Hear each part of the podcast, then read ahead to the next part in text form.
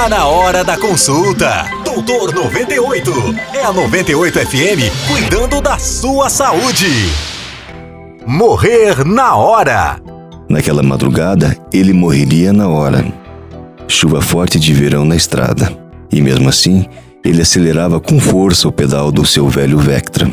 Os faróis iluminaram despreocupados uma placa de aviso, antes de uma curva perigosa que namorava faceira à beirada de um abismo. Nem preciso dizer que ele ignorou a placa, se perdeu na curva e encontrou aquela ribanceira, decolando no vazio de uns 30 metros. Naquela noite, um caminhoneiro o mataria na hora. Testemunha ocular do acidente, ele encostaria seu caminhão pesado na curva, desceria afoito até o que sobrara do carro e ligaria assustado para o resgate. Opa, alô? Olha, um cara acabou de se matar aqui no quilômetro 667. Pois é, sim, o sujeito morreu na hora. Por sorte, o bombeiro ao telefone não levou a sério o comunicado de óbito, disparando de imediato para o local uma ambulância acompanhada do caminhão de resgate.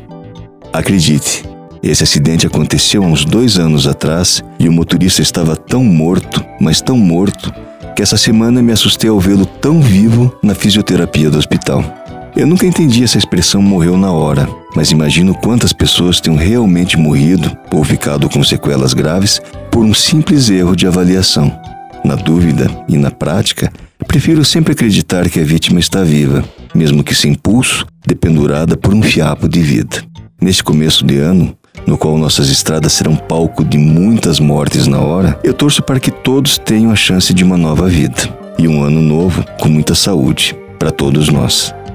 Pense nisso, se cuida e até a próxima. Você ouviu Doutor 98 com o Doutor Carlo Andrade, CRM 35499, todos os dias às 10 da manhã.